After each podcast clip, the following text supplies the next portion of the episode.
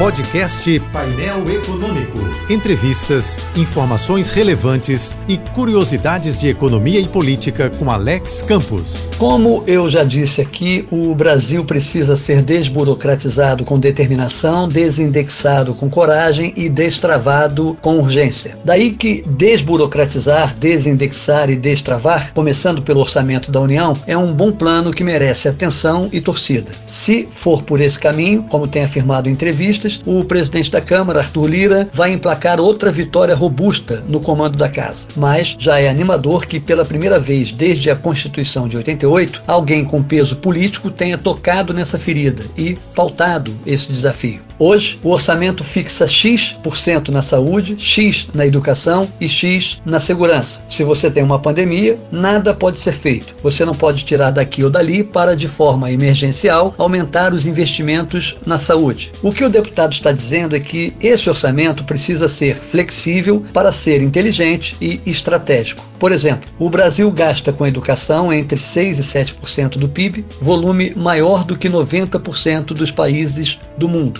Com assistência social, são quase 13% do PIB, o dobro dos países do G20 e três vezes mais do que os emergentes. A bem da verdade, nós não gastamos pouco com saúde, educação nem assistência social. Nós gastamos muito, só que gastamos mal. Muitas vezes na direção errada, apontada pela rigidez do orçamento. Mas o orçamento não pode ser essa coisa aflitiva, essa armadilha, esse precipício de todos os anos. Por isso, a ideia de desburocratizar, desindexar e destravar é libertadora. É como a gente criar asas para escapar de um labirinto ou para saltar de um abismo. O Brasil precisa renunciar ao voo de galinha e almejar o voo do condor.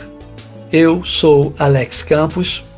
Bom dia e boa sorte. Este e outros colunistas você ouve também em nossos podcasts. Acesse o site da JBFM ou as principais plataformas digitais e escute a hora que quiser, onde estiver. Podcasts JBFM. Informação a toda hora.